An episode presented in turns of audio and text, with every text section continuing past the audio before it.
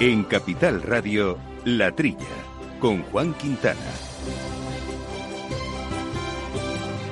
Muy buenos días, gente del campo, buenos días, amigos del campo y de sus gentes. Eh, bienvenidos una semana más, una semana especial, eh, eso sí, a este programa de agricultura, de alimentación que hacemos, como siempre, con mucha satisfacción desde aquí los estudios en Naturgy de Capital Radio, pero que esta semana, lógicamente y de manera solidaria con la sociedad en general y preocupados también por eh, nuestros trabajadores aquí de esta, de esta casa, pues tenemos un formato un poquito especial porque aquí me encuentro yo solo en el estudio con nuestros compañeros que irán entrando por eh, teléfono sucesivamente y en este sentido pues ya saludo a Jesús Moreno que nos habla desde su casa, ¿no? Jesús, buenos días. Hola, buenos días, ¿qué tal Juan? Pues aquí, echándonos de menos, hombre, aquí próximos eh, por los teléfonos, pero sin vuestra grata presencia, como es habitual. Bueno, estamos como, como media, media España trabajando desde casa. Ahí estamos, efectivamente. Bueno, pues un programa en todo caso que hacemos como siempre con el control técnico de, de Néstor Betancor y apoyándonos en todos los informativos eh, Federica Ananía y hoy Jesús eh, vamos a hablar de asuntos eh, coronavirus. Tendrá también su presencia porque evidentemente lo que está pasando en los lineales eh, es realmente un acopio excesivo, sobre todo lo que nos preocupa más desde este programa, la capacidad de abastecimiento y la relación con el sector productor, pues lo comentaremos con Felipe Medina, que es el secretario general de la Asociación Española de Distribuidores, Autoservicios y Supermercados de Asedas. Y luego eh, el campo se ha seguido moviendo, ¿no, Jesús? Ahora ya un poco más apagado y también de manera solidaria, pues posponiendo sus eh, eh, movilizaciones también hasta que pase esta, esta situación de excepción, ¿no? Sí, sí, claro, no, es que claro, este, estamos todos tan, tan, tan preocupados, pero vamos, creo que nos estamos adaptando al problema. ¿eh? Vamos a ver si el programa se desarrolla con toda normalidad. Y el sector ahí seguirá ralentizado en esta época como es normal, evitando ya manifestaciones eh, y movilizaciones, eh, pero sin duda con los problemas todavía latentes que tendrán que ser abordados en un futuro y de algunas medidas que planteó el gobierno, como fue las ayudas al sector de la maquinaria, el plan Renove, la prohibición de, venta, de, comercio de tractores de más de 40 años, vamos a charlar con Ignacio Ruiz, que es el secretario general de SEMAT, de la Asociación Nacional de Maquinaria Agropecuaria Forestal y de Espacios Verdes. Y un sector que nos gusta mucho en este programa es el de la apicultura. Nos gusta sobre todo y nos preocupa porque tiene siempre pues eh, problemas importantes. Uno de ellos es el etiquetado y su competencia con mieles que provienen de otros eh, países o cuya mezcla con mieles que provienen de otros países no están adecuadamente eh, definidas en las etiquetas. Bueno, pues parece ser que se van dando pasos para conseguir eh, dar transparencia a este a este asunto porque en cuatro meses eh, previsiblemente habrá un nuevo Real Decreto que regulará el etiquetado de manera esperemos que adecuada. Pedro Los Certales es responsable apícola de COAG y con él también vamos eh, a comentar esto que significa y también cómo está evolucionando este sector. Bueno, pues de estos, de otros muchos asuntos que iremos poco a poco aquí desbrozando, charlamos en la trilla donde ya saben tienen su correo electrónico, la trilla arroba capitalradio.es y la cuenta de Twitter siempre a su disposición también para seguirnos arroba la trilla debates.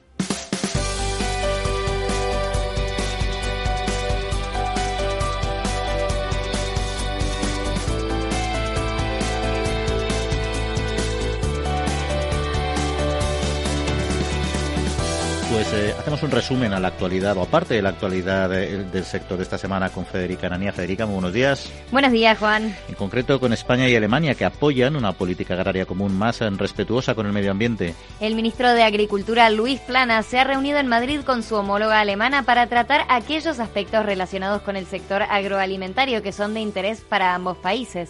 En el marco de la futura política agraria común, los titulares de Agricultura están de acuerdo en reforzar la condicionalidad y la obligatoriedad de los ecosistemas, así como una mayor simplificación que facilite su aplicación. A lo largo de la reunión se trataron otros asuntos como las movilizaciones de los agricultores, la peste porcina africana o la sostenibilidad de la ganadería.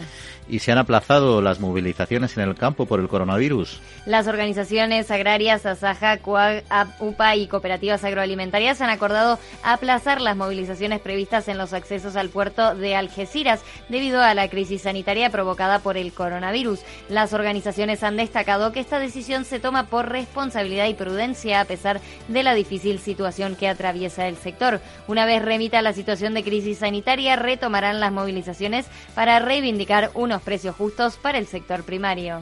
Marruecos eh, excederá el cupo de tomates contemplado en el acuerdo con la Unión Europea. La Federación Española de Asociaciones de Productores y Exportadores de Frutas y Hortalizas ha asegurado que el país norteafricano superará en más de 200.000 toneladas el contingente preferencial previsto en el acuerdo de asociación de libre comercio firmado entre la Unión Europea y Marruecos.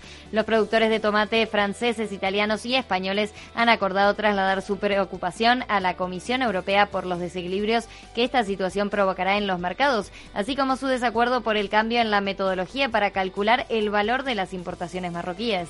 Y finalizamos este primer bloque hablando de transporte de animales vivos, que no se verá afectado por las restricciones en Italia. El transporte de animales vivos no se verá afectado por estas restricciones, al ser considerado esencial para el abastecimiento.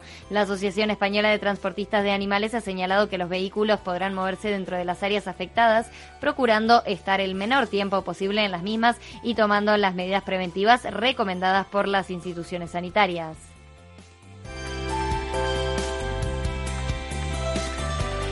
Bueno, Jesús, eh, asuntos eh, que nos afectan muy de cerca a nuestro sector. Si quieres empezamos un poco con lo que habíamos arrancado el programa, que son con estas movilizaciones que se han aplazado en el eh, por el coronavirus, ¿no? Pero en todo caso no creo que se vayan a, a detener va a haber un paréntesis, pero todavía parece que no han conseguido los objetivos que ellos desean, ¿no?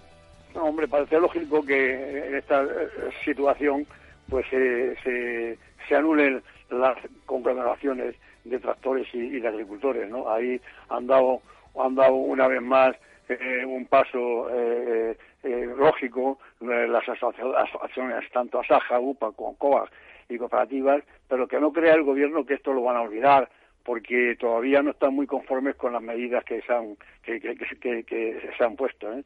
Y yo creo que van a seguir, ya lo han dicho, ¿no? Cuando pase todo este problema que, tenemos, volverán otra vez a, reivindicar lo que les corresponde, que no es nada más que los precios que de, venta que sean que, estén que estén por encima de los precios de, de, costo de, producción y, y, alguna cosa más, como está pendiente la famosa de la, de, la tasa eléctrica que, que, que quieren conseguir lo, justo que, que, es que se, que se cotice solamente los cuatro meses de, de, de regadío eh, y no lo, y no pagar la tasa durante 12 meses, aunque 8, ocho, ocho, meses no se utilicen los transformadores. O que todo esto queda pendiente, queda impas. Sí, y luego es posible que todos los eh, procesos legislativos eh, se demoren, ¿no? Es decir, que ahora el funcionario público está también muchos de ellos teletrabajando, evidentemente la maquinaria sigue funcionando, pero pero también es incuestionable que la velocidad no será la misma, ¿no? Esto lo digo un poco por el tema de la ley de la cadena que, que se va a, reformar y que se va a revisar y que, bueno, que ahí donde tienen depositadas muchas de sus expectativas, ¿no?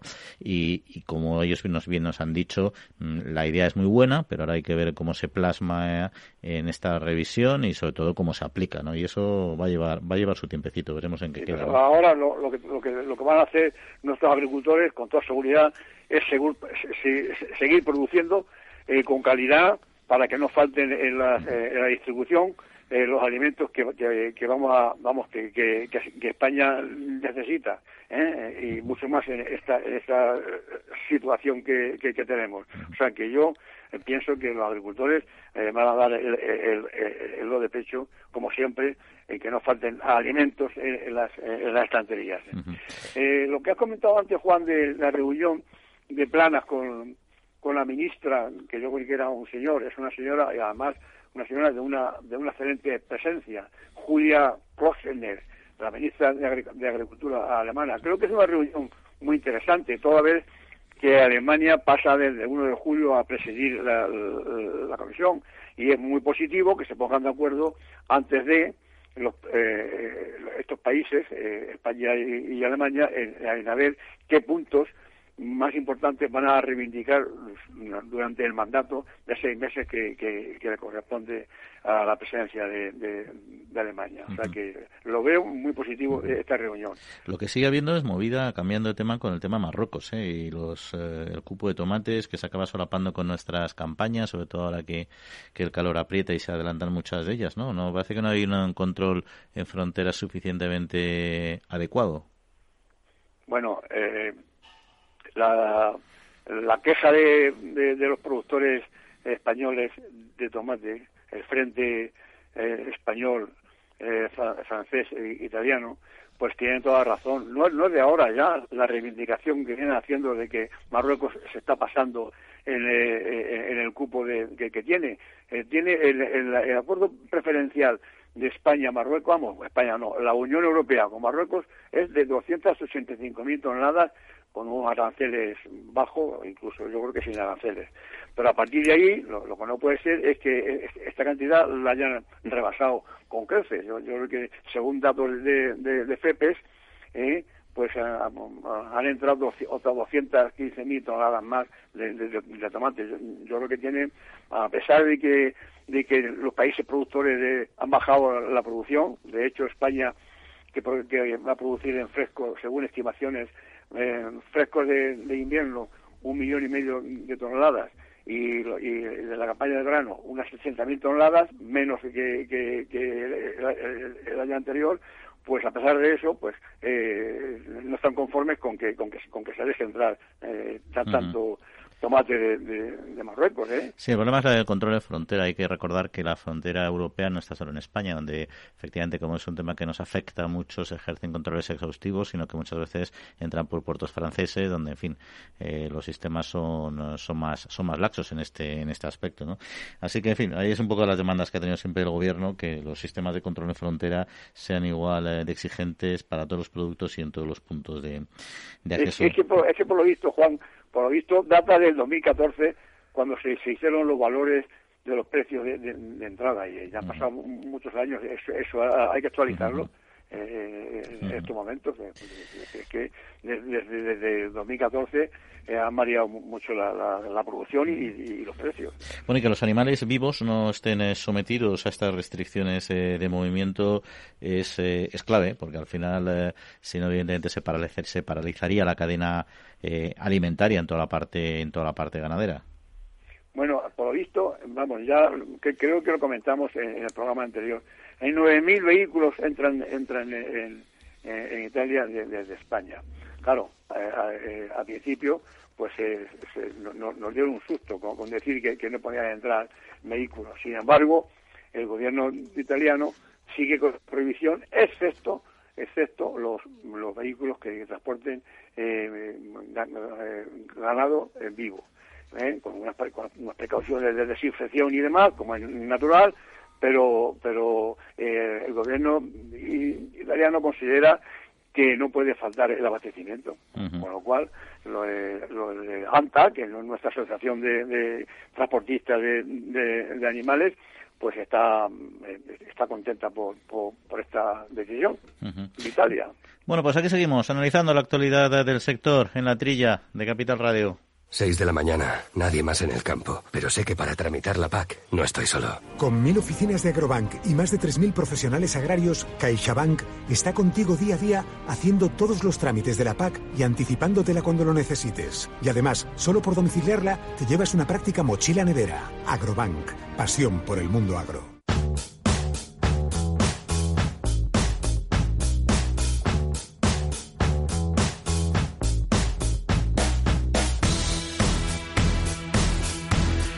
Pues eh, ya saben todos ustedes que nos encontramos en una situación excepcional, eh, que no estamos ninguno habituados eh, a, pasarla trabajando en casa, con programas como este los hacemos eh, con contertulios todos participando desde fuera, muchas situaciones eh, diferentes a las que hay que habituarse. Pero ha habido una imagen que a todos nos ha dejado un poco preocupados y ha sido pues esas imágenes de supermercados eh, vacíos, pues personas pensando que hay que hacer un acopio de alimentos por lo que pueda pasar. Y todo esto nos lleva un poco a, a hablar de lo que es la seguridad en el abastecimiento de la cadena alimentaria, también de el papel que juegan en este sentido también los productores, etcétera. Hablábamos antes del transporte animal, precisamente que no estaba limitado para no para no entorpecer ni ralentizar este esta, esta cadena. Bueno, de estos asuntos queríamos hablar con una persona que conoce muy bien el problema, si es que lo hay, que es Felipe Medina, secretario general de la Asociación Española de Distribuidores, Autoservicios y Supermercados o de Asedas. Felipe, muy buenos días.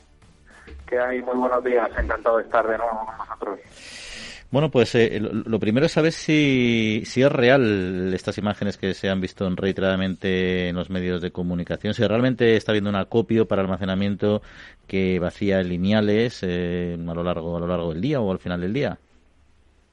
Bueno, pues yo creo que es evidente que sí, que ha habido un, un repunte de, de, la, de la intención de los clientes de querer acceder a alimentos fundamentalmente explicado por el cambio de hábito de vida que suponen las decisiones que están tomando las autoridades, ¿no? que obliga a, en la medida de lo posible, permanecer en el hogar y eso evidentemente obliga a todas las familias a planificar las compras para una nueva situación que es la de que todos sus miembros eh, que en muchas de ellas habitualmente hacían el acto de la comida, sobre todo fuera del hogar, pues lo tengan que hacer lo tenga que hacer en, en, casa y por tanto bueno pues eso obliga a tener que acudir al supermercado a comprar determinados productos. y disponemos en todo caso de una infraestructura de tiendas y plataformas logísticas que garanticen el abastecimiento en toda en toda España porque España es muy extensa y con zonas con muy poca población también. En una situación tan excepcional como la que nos encontramos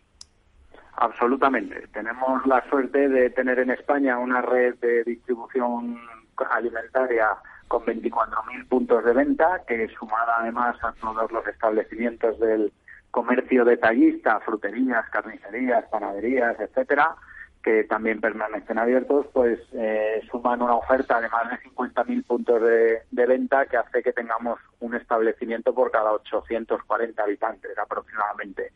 Hay 500 plataformas funcionando a pleno rendimiento y con trabajadores de las empresas eh, de distribución alimentaria haciendo un esfuerzo de agradecer estos días, redoblando redoblando esfuerzos para poder garantizar que en la medida de lo posible se tarde lo menos posible en reponer todos aquellos productos que, que se van adquiriendo en las tiendas y prueba de ello es que, bueno, eh, en Madrid, que es donde quizá empezó primero eh, ese fenómeno, pues vemos viendo como cada día amanecen las tiendas otra vez llenas y, eh, bueno, pues se va demostrando que ese sector agroalimentario del que en este programa siempre hacéis, hacéis eh, bueno, hace, ponéis en valor, pues, pues está respondiendo en esta situación como no podía ser de otra manera. O sea, que en principio desde su perspectiva peligro de que se ralentice la, la producción, bueno, o que, o que no funcione, que no haya suficiente producción más allá de la distribución, ¿no? No, yo creo que somos un país eh, perfectamente preparado, un país productor y en ese sentido lo que hay es que centrar eh, los objetivos de lo que hay que hacer y lo que hay que afrontar, que es el problema principal, que es la crisis sanitaria, y de alguna forma, bueno, pues eh, tener la tranquilidad de que en lo que se refiere al acceso a la alimentación no va a haber ningún problema y, nada más. Y, y ya tenernos a las medidas que, que están lanzando las autoridades sanitarias para que cada uno en lo particular pues haga lo que toca, ¿no? Entre ellas, pues hacer un consumo responsable y no intentar hacer un acopio indebido de, alimentos que hoy por hoy no es necesario. ¿Y se ha reforzado determinados servicios eh, para facilitar el, pues, el no movimiento de personas o por el contrario eh, se reducen servicios para evitar que los trabajadores tengan que acudir a viviendas con personas en aislamiento? Me refiero, por ejemplo, a servicios domésticos, entregas, eh, compra online, etcétera.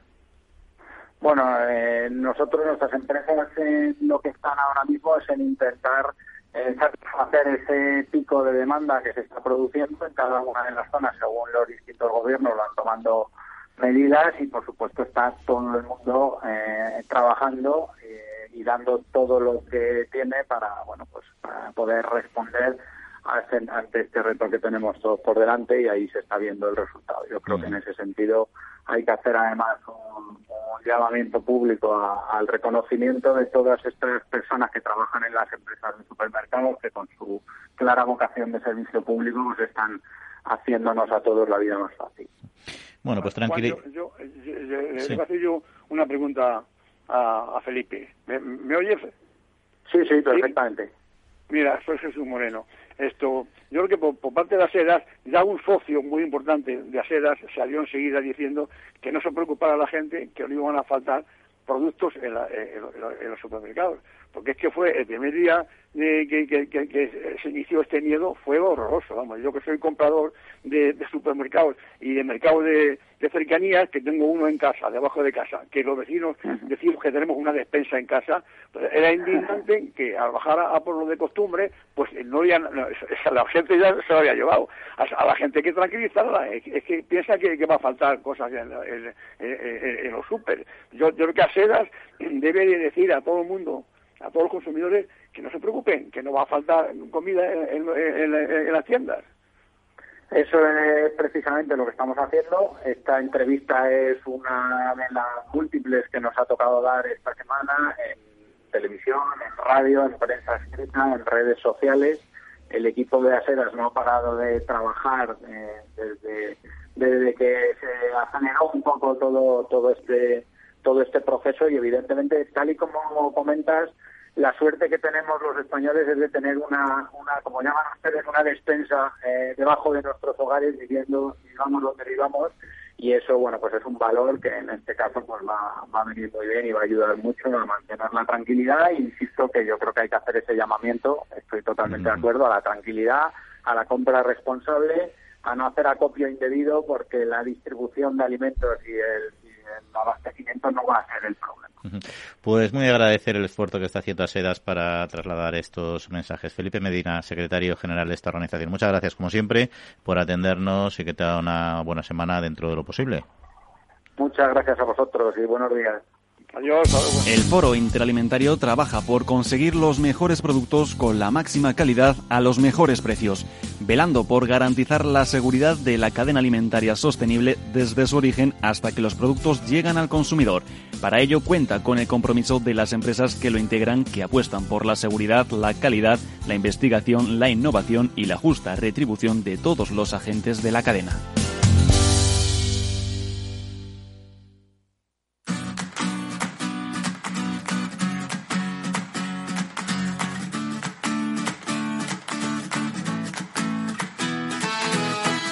La Trilla, con Juan Quintana. Pero ha habido más eh, noticias que han marcado la actualidad de la semana. Vamos con un segundo bloque, en concreto con el Gobierno, que prevé publicar el Real Decreto etiquetado de la miel en el mes de junio. Fernando Miranda, secretario general de Agricultura y Alimentación, ha informado durante la reunión mantenida con las principales organizaciones agrarias sobre el estado de la tramitación de la norma. Esta tiene como objetivo establecer como obligatorio incluir en la etiqueta el listado de países de origen en el caso de mezclas de miel. A lo largo de la reunión también se han tratado otros aspectos relacionados con problemas estructurales y sanitarios del sector apícola. España se suma en Bruselas al Pacto Europeo para reducir el uso de plásticos. Esta iniciativa tiene como objetivo impulsar la transición hacia una economía circular y eliminar los residuos de plástico del medio ambiente. Para ello se han establecido cuatro objetivos medibles para el 2025 que incluyen la reutilización de los envases de plástico, un uso más responsable, aumento de la capacidad de recogida y clasificación de los envases utilizados, así como impulsar el uso de plásticos reciclados. Junto con España, otros 12 países europeos y 90 multinacionales y asociaciones se han unido a esta iniciativa. Está previsto que a lo largo de las próximas semanas se incrementen las adhesiones. Y se prohíbe la venta de tractores de más de 40 años. El Consejo de Ministros ha aprobado un Real Decreto a través del cual se establecen las normas para caracterizar la maquinaria agrícola, así como la regulación sobre las condiciones que deben cumplir para poder ser inscritas en el registro oficial de maquinaria agrícola. Por este Real Decreto se prohíbe el cambio de titularidad, excepto por motivo de herencia de aquellos tractores que tengan más de 40 años o que carezcan de la estructura de protección homologada que tiene como objetivo reducir los accidentes que se producen en la actividad agraria. Y finalizamos con la venta de carne que se ha estancado durante 2019. Durante el Congreso de la Asociación de Fabricantes y Distribuidores de Productos Cárnicos celebrado en Madrid el pasado martes, la consultora Nielsen ha presentado un informe que refleja un descenso en las compras de carne del 0,2% con respecto al periodo anterior. Estas cifras se han visto marcadas por un encarecimiento del precio de las materias primas, sobre todo de los productos derivados del cerdo, ya que la peste porcina africana ha provocado un fuerte aumento de la demanda en China. También se ha destacado la presencia de alternativas vegetales, que aunque todavía representan un segmento muy pequeño en los mercados, está ganando posiciones en España.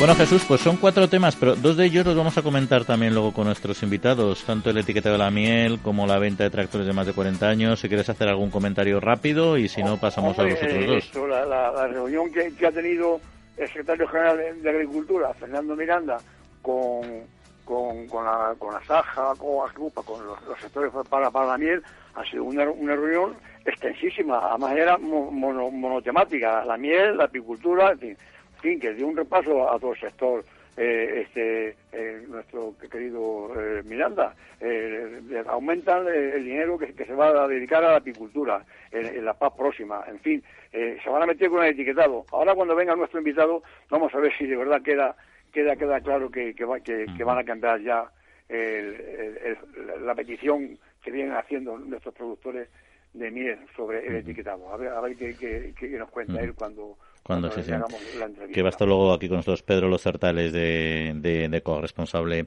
apícola. Será en la, en la última parte del eh, programa. Bueno, y el Pacto Europeo para reducir el uso de plásticos, yo creo que esa es una lucha eh, global a nivel mundial de hacer un uso racional de los eh, plásticos como siempre decimos con las con las tres R's, ¿no? Que hay que reutilizar em, y hay que también hay que hay que reducir, hay que reutilizar y hay que reciclar, que eso es la clave, ¿no? ¿Quién está en contra de eso? Vamos, nadie en, absoluto. Ah, poco me parece las perspectivas que, que, han, que, han, firmado, que dicen que para, para el año 2025 eh, se, se reduzca un 25% los plásticos de, un solo uso. Eh, poco me parece. Quiero decirte que, que está de acuerdo con que, con, que se, se, reduzca el plástico. No se habla de que, de que, se, de que se utilicen otros envases alternativos ¿no? al plástico, sobre todo en, en las expediciones de... No, no solo ya en el, en, el producto que, que viene envuelto en, sino luego ya a la hora de, de, comprar eh, eh, en los super, porque bueno, te, cobran cinco céntimos por la bolsa, pero pero se siguen se sigue usando bolsas. Yo, yo, yo no sé cómo no se emplean otro, otro, por ejemplo, papel, bolsas de papel en, en, en, los super para, hacer la compra. Sí, a ver, ahí la reducción, las, las medidas radicales se pueden tomar en un momento dado. En general se tiende a hacerlo más paulatino, ¿no? Pero tampoco hay que, que, olvidar que evidentemente hay que reducir, eso es evidente, ¿no? El, el envasado, pero sin, sin, sin olvidarnos de que los envases tienen muchas funciones. Nos protegen eh, a los consumidores porque nos garantizan que el alimento se conserva en buen estado y es salubre, por tanto, y también nos facilitan el desplazamiento, el almacenaje, la conservación de los alimentos, precisamente para que puedan durar mucho tiempo. Hay que ir a otro tipo de materiales, hay que diversificarlo sobre todo. Y cuando se utiliza plástico hay que reciclar. Evidentemente se, reducirá, pero que se recicle adecuadamente. Porque a mí la bolsa que Sí, sí, que, que sean plásticos reutilizables, que, que puede ser perfectamente. Y, y, si no, y, además de reutilizables, que sean reciclables, es decir, que, que no dejen huella luego en, en, en, el campo ni, ni, ni, en el mar. Hay que ver cuando nos asustan con una foto en, en, el mar lleno de, de, plástico. lo, que, lo que pasa es que yo siempre hay, que distinguir, eh, y esa es un poco cuál es eh, mi opinión, es decir, Europa somos una potencia desarrollada con un nivel de reciclaje elevadísimo a nivel mundial, aún así no podemos eludir nuestra responsabilidad a la hora de gestionar mejor estos residuos y producir menos también, evidentemente, pero que la gente no se equivoque, es decir, las masas de plástico de los mares no provienen de Europa, provienen de zonas como África y Asia fundamentalmente, donde los sistemas de reciclaje son casi inexistentes y donde hay un volumen de población elevadísimo. Entonces, nosotros tenemos que hacer nuestras tareas y nuestros deberes, por supuesto, pero el problema no se va a solucionar porque nosotros lo hagamos bien. Y es un tema mucho más global. Y ahí está un poco, un poco el reto. Dicho esto, cualquier medida, cualquier pacto en este sentido, pues eh, bienvenido sea, ¿no? Oye, y venta, venta de, de carne, bueno, ya sabemos, ¿no? Materias primas encarecen, la historia con China, y en fin, ahí se sostiene. Tampoco es que haya, haya perdido, bueno, ligeramente un 0,2%, que eso es prácticamente estabilidad. Eh, eh, es, curioso, vamos, resulta curioso que, claro, al encarecerse la carne, sobre todo de, de cerdo, por por, la, por las ventas a, a China a cuenta de, de la peste porcina africana que tiene ese país, claro, el mercado, los precios han subido, con lo cual también han subido aquí los precios.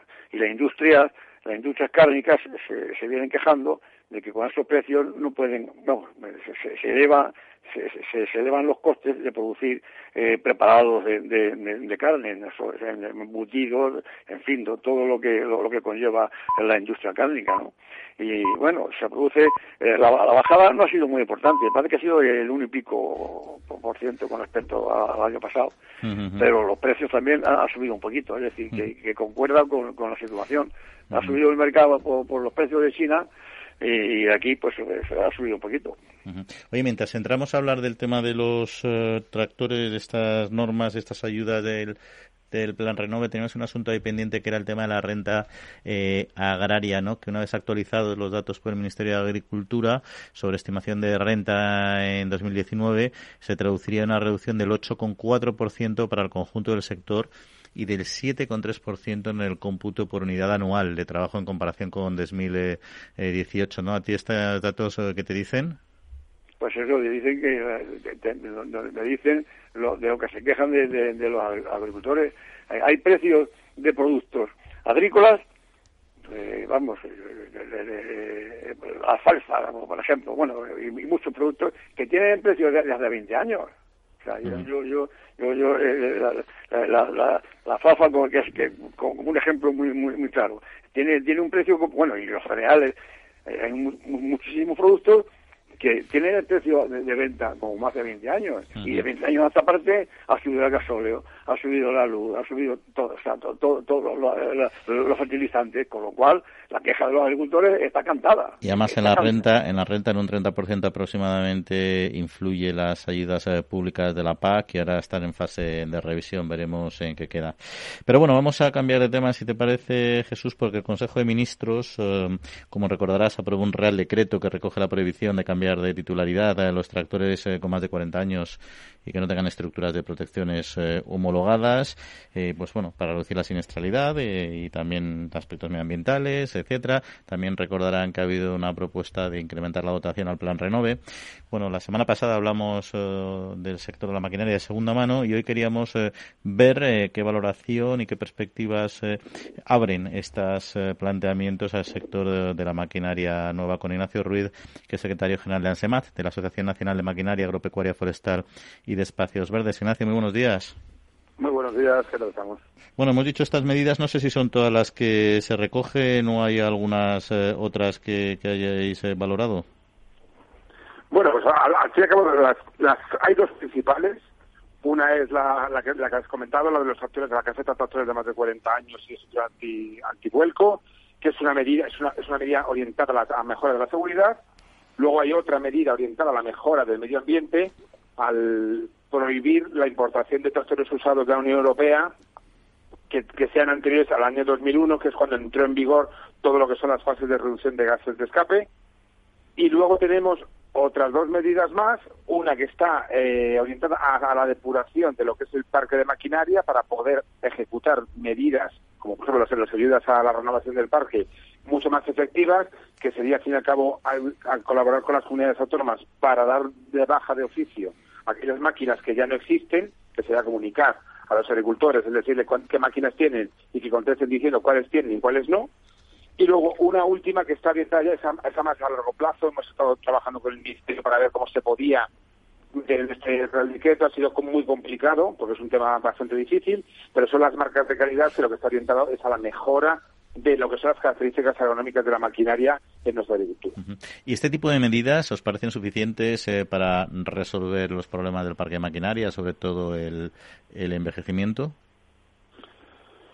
Es, es, un primer paso, es un primer paso porque obviamente ya lo comentamos en su día que lo, lo, que es la prohibición del cambio de titular respecto si es por herencias o si es para convertirlo en vehículo histórico o vehículo de colección, este tipo de medidas siempre son delicadas porque al fin y al cabo, y como se estaba escuchando, afectan al, a lo que es la renta disponible del agricultor, el agricultor no tiene ya la renta que tenía hace unos años, está estancada, le es más difícil invertir en maquinaria nueva y cuando se hace este tipo de medidas pues es muy delicado. La cuestión está que lo que se ha hecho es un primer paso de prohibir lo que es el cambio de titular, pero no la utilización, o sea que los agricultores pueden seguir utilizando los tractores que tienen.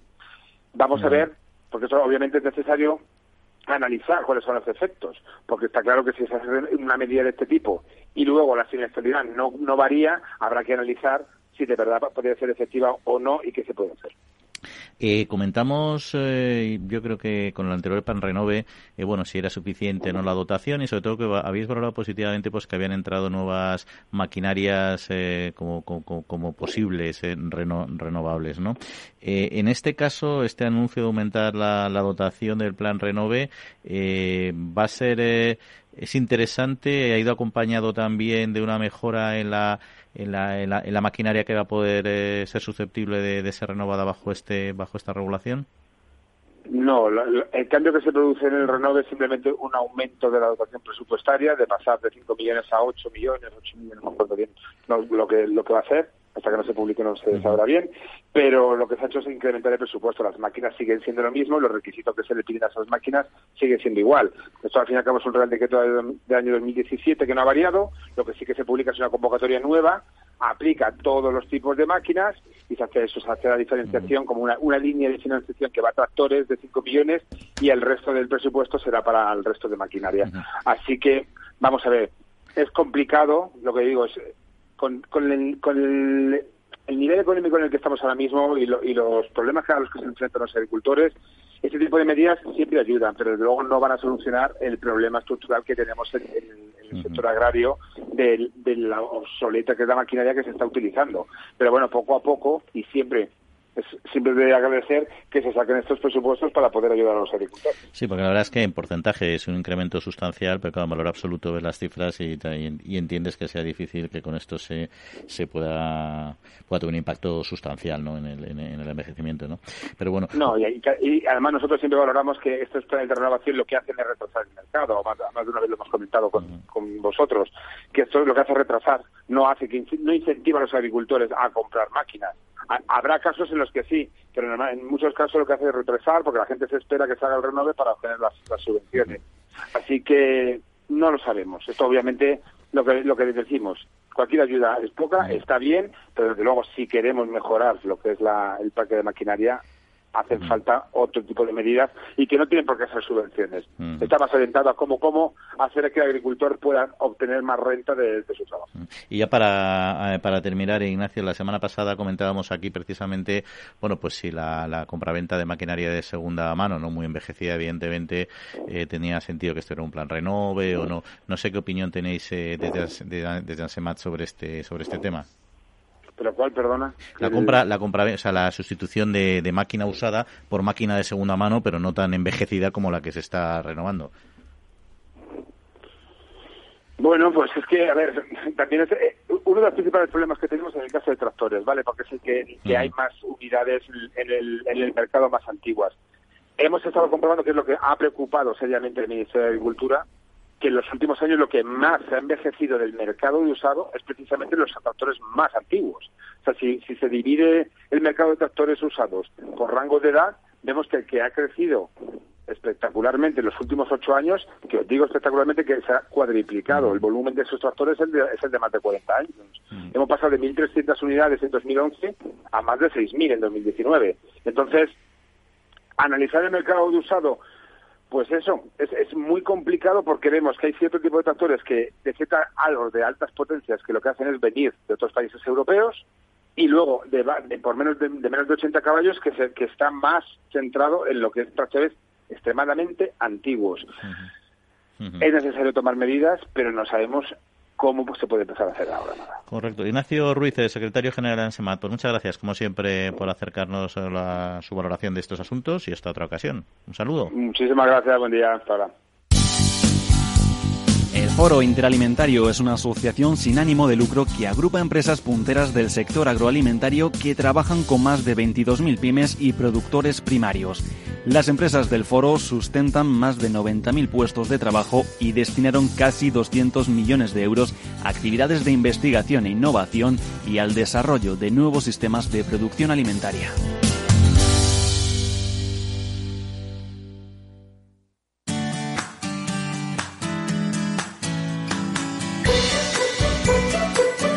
En un formato más breve vamos a, recordar otras noticias de la actualidad. Por ejemplo, que Singenta presenta en Sevilla su nueva tecnología fungicida para el cultivo del olivar, en un momento en el que el sector olivarero está muy preocupado por la necesidad de mejorar su rentabilidad y por las limitaciones crecientes al uso de tecnologías para el control de enfermedades del olivo.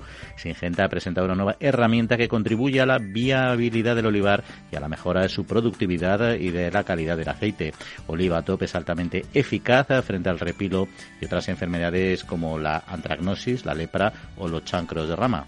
En el Año Internacional de la Sanidad Vegetal, proclamado por la Organización de las Naciones Unidas para la Alimentación y la Agricultura, durante la sesión informativa de Insumos UNE aptos para agricultura ecológica organizado por Soiscrest, se ha puesto de manifiesto que también en la producción ecológica los productos fitosanitarios juegan un importante papel para la protección de la salud de las plantas. Una convocatoria que ha contado con la presencia de representantes del sector como Mamén Márquez de la Asociación Empresarial para la Protección de las Plantas.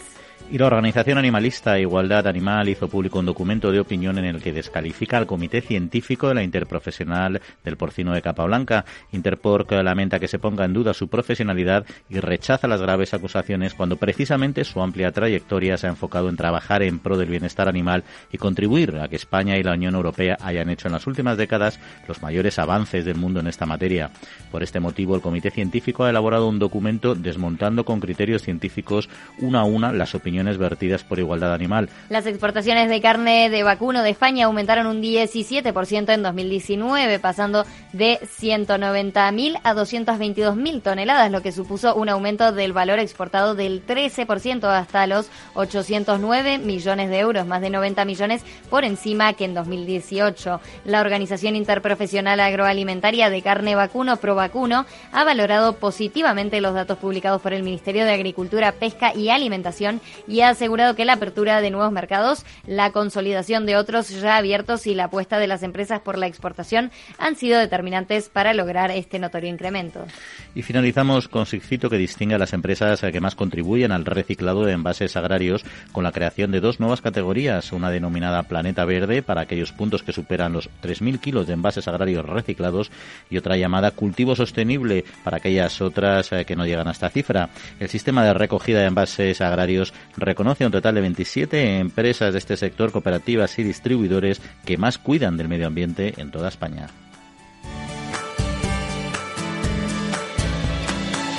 Bueno, pues aquí estamos analizando la actualidad en la Tría Capital Radio. Les recuerdo nuestro correo electrónico para cualquier cuestión que nos quieran trasladar, opinión, pregunta, duda, que es la trilla arroba capitalradio.es y también nos pueden seguir a través de nuestra cuenta de Twitter y trasladarnos ahí los mensajes que ustedes deseen en arroba latrilla debates. Eh, y Jesús, sobre estos eh, temas eh, que hemos comentado, también en la entrevista anterior, cualquier cuestión.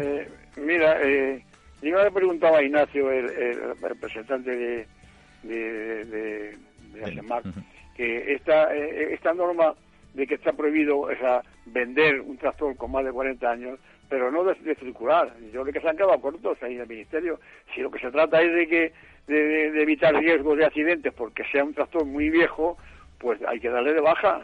Sin embargo, no se puede vender, pero se, lo pueden heredar o lo pueden regalar. ¿no? Yo creo que la norma es, eh, tiene que haber sido más estricta, es decir, darle de baja y, y un tractor que vaya para la chatarra.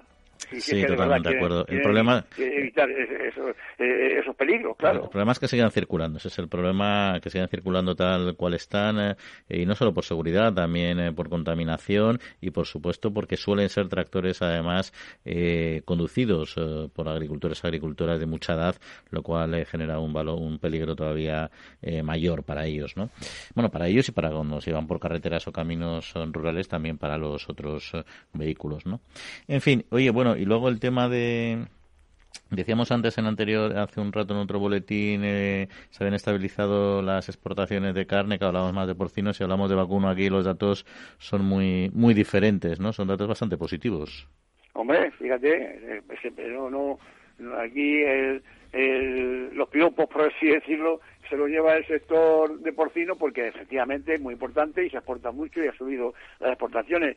Sin embargo, el vacuno tiene mucho mérito porque no se le da a España como a un país, ¿no? Esa fama que tiene Argentina y esos países que en producción de, de, vacuno, con lo cual eh, tiene mucho mérito que, España haya aumentado la exportación. Por lo visto, se se han buscado mercados alternativos aparte de, de los clientes que tenemos aquí en, en, África, que son más son así los clientes, ¿no? Pero me parece una noticia pues pues muy positiva, que, que, que, que, se aumente la exportación de, vacuno español. Vamos. y estamos hablando, antes hemos hablado precisamente del tema de reciclaje de plásticos, ese pacto europeo. Aquí también hablamos del reciclaje en bases agrarios eh, con Sifito. Y había otro, otro asunto, por ejemplo, a ver eh, qué te parece, y es que a partir de enero de 2022 se prohibirá en Francia que los comercios detallistas vendan frutas y hortalizas sin transformar envasadas en plástico. Es decir, se prohibiría, por ejemplo, pues una bolsa de zanahorias o una barqueta con un par eh, de manzanas ¿no? Así lo recoge la ley francesa anti-desperdicio y por una economía circular, ¿no? Y también, eh, eh, bueno, se aplicará, no se aplicará ventas por encima de kilo y medio, ni aquellas frutas y hortalizas cuya venta a granel suponga un riesgo de deterioro del producto, y también regula un poco el que no deben de tener etiquetas, o sea, pegatinas. Sí, lo, lo práctico es el esfuerzo de Sigfito, ¿no? Esta empresa que se dedica a la recogida eh, en eh, el campo. Yo creo que eso eh, está bastante resuelto, ¿no? Sí, no, pero si, fito, para aclararlo, si, fito es envases fitosanitarios. Aquí están hablando de plásticos de alimentos. los envases del campo, que son los envases en los que iban los fertilizantes y, en fin, que, que, tanto daño hacían en el campo. Afortunadamente eso ya prácticamente no, no existe. Ahora nos referimos a, los plásticos en, los que van envueltos los, productos. Pues eso, hay, yo, yo creo que hay investigaciones sobre envases eh, alternativos que están incluso hechos con, con, material eh, biodegradable, ¿no? Eh, sí, bueno, hay muchos envases y de hecho son biodegradables muchos envases que no se sabe que son biodegradables y, lo que se hace es se, se, se tiran, muchas veces los tiran los cubos de, de, reciclaje plástico porque parecen plástico pero no lo son. Ahí todavía queda mucha mucho trabajo de, de información también al consumidor para que sepa perfectamente lo que tiene que ir al orgánico y lo que tiene que ir a, al amarillo. Bueno, el verde es más sencillo porque eso es vidrio, con lo cual ahí se confunde, se confunde poco.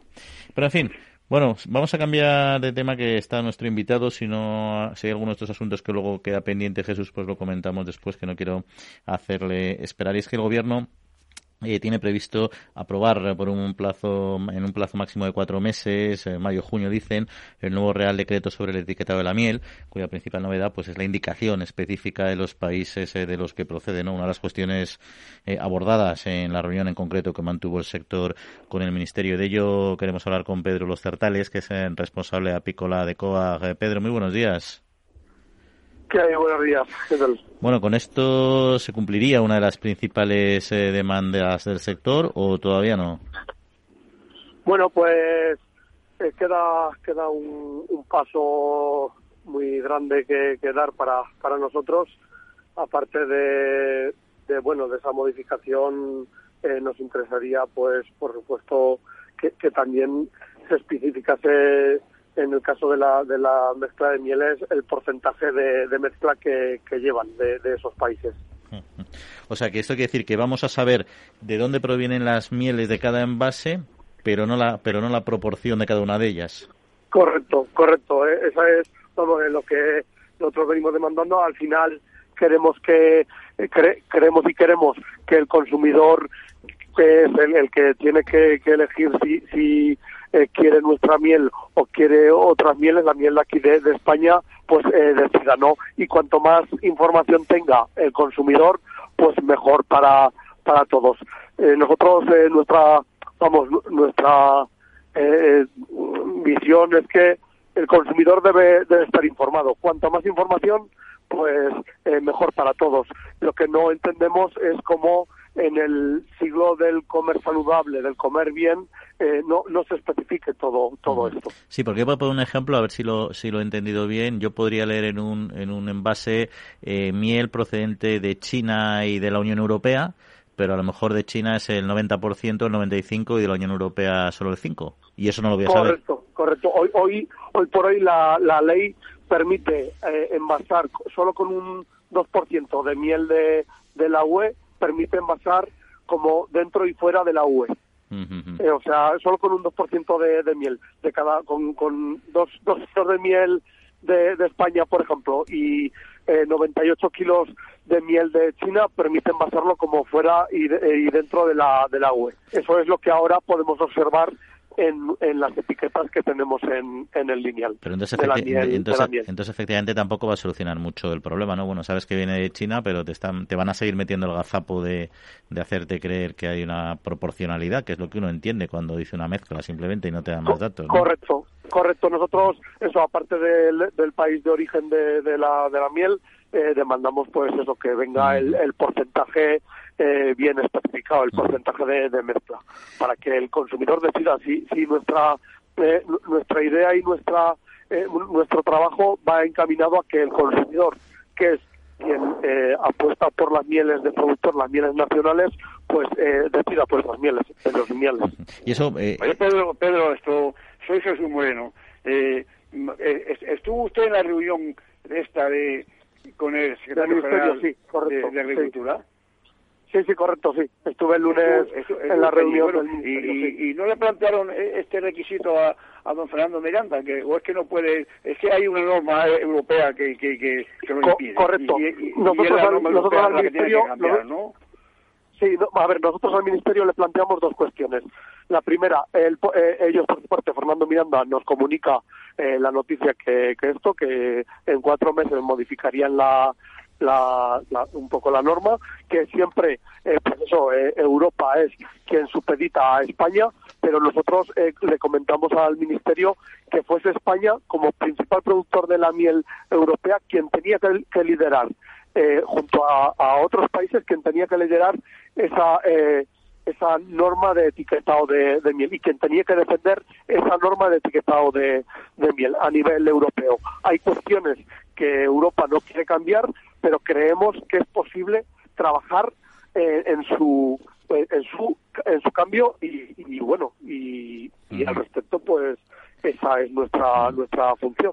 Y en cuanto en cuanto a la calidad de las eh, de las mieles siempre bueno ustedes han planteado que son mieles de diferente calidad por un ejemplo una china de una española pero en qué se para que un consumidor lo entendiera un oyente cuáles serían las diferencias de esa calidad pues usted tiene que entender que eh, hay, hay estudios en, hay estudios sobre las mieles de, España que le atribuyen unas unas cualidades y eh, principalmente por eh, la composición de polen que, que conlleva ello.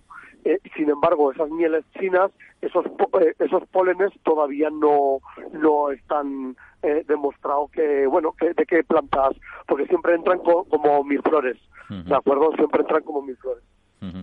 Y luego, eh, no, que ¿no puede hacer nada el sector? O sea, aparte, lógicamente, y con todo el derecho del mundo, eh, buscar esta clarificación, también derecho por su parte y para el propio consumidor, pero no pueden hacer nada para diferenciar la miel propia de la miel de fuera en cuanto a la calidad, etcétera, para que el consumidor también eh, en un momento sepa perfectamente que la miel española es mejor que la china, por volver con el mismo ejemplo. O sea, me, pues refiero a tener potencia potencia a lo mejor a nivel de concentración, cooperativa, etcétera.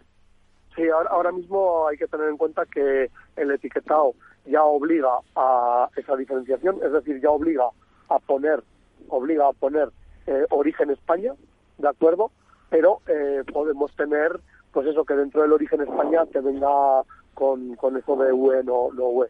Pero bueno, en, como diferencia, eh, indico que lo, lo principal es, eh, es el tema de origen España. A lo largo de cooperativas y demás, eh, se está las cooperativas están trabajando al, respecto. Yo creo que entre todos mm, tenemos un, un largo camino que, que recorrer, pero insisto, nuestro principal nuestro principal objetivo es que el consumidor apueste por nuestras mieles, apueste por por las mieles de, España y para ello eh, eso que el consumidor decida con toda la información que le, podemos dar. Pedro, Pedro, vamos a ver, pero no hay además una, cuestión importante en la fabricación, vamos, en la deshidratación. Por lo visto en China se hace de, de, una manera eh, eh, no natural y, sin embargo la, la, miel nuestra sí, la miel nuestra se, se, se, deshidrata naturalmente. Eso también había que, que ponerlo en la, etiqueta. Miel natural y miel nosotros nosotros eh, nosotros creemos nosotros creemos que con el país de origen y el porcentaje de mezcla eh, sería sería suficiente. Creemos que sería suficiente con el país de origen y porcentaje de mezcla. A partir de ahí ya, porque lo lo que estamos, bueno, el, 90 o el, bueno, en torno al 80% de nuestras mieles son mieles que em, son mieles crudas que se llaman 90%. Son mieles crudas que son del del, del panal por, a la extracción y de la extracción al bote. Y no hay más. Se dejan un proceso de maduración que eso dura nada. Maduración significa un, bueno, que repose la miel y a partir de ahí al bote. Así es nuestro, bueno, nuestro eh, nuestra producción. Pedro Los Artales, responsable de Apícola de Coas, pues muchas gracias eh, por acompañarnos. y nada, gracias a vosotros. Buenos días. Concluya bien este proceso. Un saludo. Hasta luego, yo, Pedro. Thank you.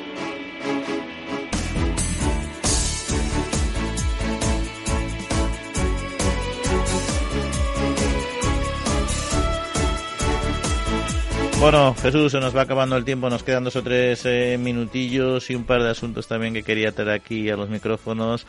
Eh, mira, no sé si recuerdas, hace un par de semanas hablamos con el presidente de ACOE, de la Asociación de Comercio de Cereales y Oleaginosas eh, de España, con Marcos Martínez, que estuvo dándonos información de, de, bueno, también de los almacenistas, de todos los canales intermedios, ¿no?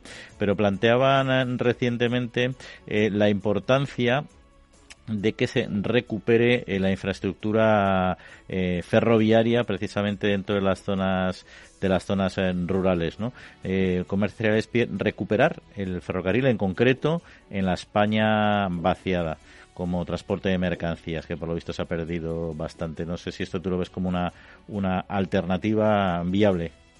Hombre había había vamos hace años había unos unos vagones especiales para grano, o sea, que, había trenes casi, casi un tren de, un tren de trigo, o sea, el transporte se, se, se, se, concretaba del campo, de la era, tal, a, la, estación de, ferrocarril. Claro, mueves una cantidad de, unas toneladas de, cereal, desde la producción hasta las fábricas, pues pues eh, a, un, a, un, precio mucho más económico. No sé Lo que pasa es que los almacenistas dicen que sería más competitivo que el camión. Eh, por supuesto, pero pero sí, pero para pero para la empresa, pero primero hay que hacer la infraestructura de, de, recuperar todas esas eh, redes viarias que amortizar eso tiene que ser bastante complicado por no decir imposible. Bueno, se, le da más importancia en España a, la instalación de, de los trenes para, viajeros que al transporte. España es uno de los países que más transporte hay por carretera eh, desechado el transporte marítimo, que aquí no hay ríos, y demás, aquí es, es, un transporte caro el nuestro, porque es, prácticamente todo por, carretera. Ha bajado muchísimo el transporte en tren, antes había mucho más, más transporte en tren, hace 30 años. Lo que pasa es que ahora tenemos una, unas redes diarias de carreteras que es espectacular, yo creo que es puntera en Europa, muy por encima que la alemana, que la francesa, bueno, francesa sí así, pero somos estamos en la vanguardia, entonces la verdad es que con esa red es cierto que es, eh, que es radial, que todo acaba pasando por Madrid en buena parte y eso genera, pero claro, son unos transportes eh, ultra seguros y, rápidos, ¿no? Hombre, las redes de ferrocarril estaría perfecta, pero como decía antes, claro, eh, recupera las redes eh, ferroviarias, que muchas de ellas están utilizadas para turismo rural casi, para transporte de, mercancías, ¿no? Sería lo ideal, pero yo creo que costosísimo. Como tú dices, se ha apostado por la de pasajeros, básicamente, ¿no? Pero, pero bueno, oye, también la Autoridad Europea de Seguridad Alimentaria, la EFSA, en todo este marco de la crisis del coronavirus, ha recordado que no hay ninguna evidencia de que los alimentos sean una fuente probable o vía de transmisión de, del COVID-19, algo que yo creo que, bueno, lo tenemos todos más o menos claro, pero siempre es bueno recordarlo, sobre todo cuando viene de una autoridad como esta, que nos da bastante garantía, por cierto. Hmm. Y luego, eh, ¿que ibas a comentar algo o seguimos con...? No, no, no, ah. dime, dime, dime. Eh, bueno, rápidamente, sector de los frutos rojos, oportunidad laboral para miles de mujeres en el ámbito rural. Cada vez está más de moda. La provincia vuelve gran productor y ahí se está desarrollando un pote, una potente red eh, laboral, ¿no? Eh, inmigrantes son una parte y también mucha, mucha mujer. El 80% son mujeres. Sí, sí, están los de los de, los de vamos, la, Asociación de Productores de, de, Fresa, Freshuelva, llevan ya varios años eh, ensayando y ya produciendo otros frutos otros frutos, porque antes estaban concentrados prácticamente en la fresa, pero ahora ya, ya, ya producen el efecto de, de los, de los berries. Ha habido mucha mejora, mucha mejora. Mora y, y, esos otros frutos que antes los importábamos. Se ha hecho mucha mejora vegetal y han conseguido un modelo productivo bastante bastante eficiente. Pero bueno, se nos acaba el tiempo, Jesús. Eh, nada, agradecerte como siempre que hayas estado aquí hoy a través de teléfono, que pases buena semana y aisladito en tu casa y a ver si nos conseguimos ver dentro de pocos días, ¿vale? Muy bien. un saludo. gracias y, un saludo. Un saludo a todos, eh, buena semanita y no se aburran en sus casas.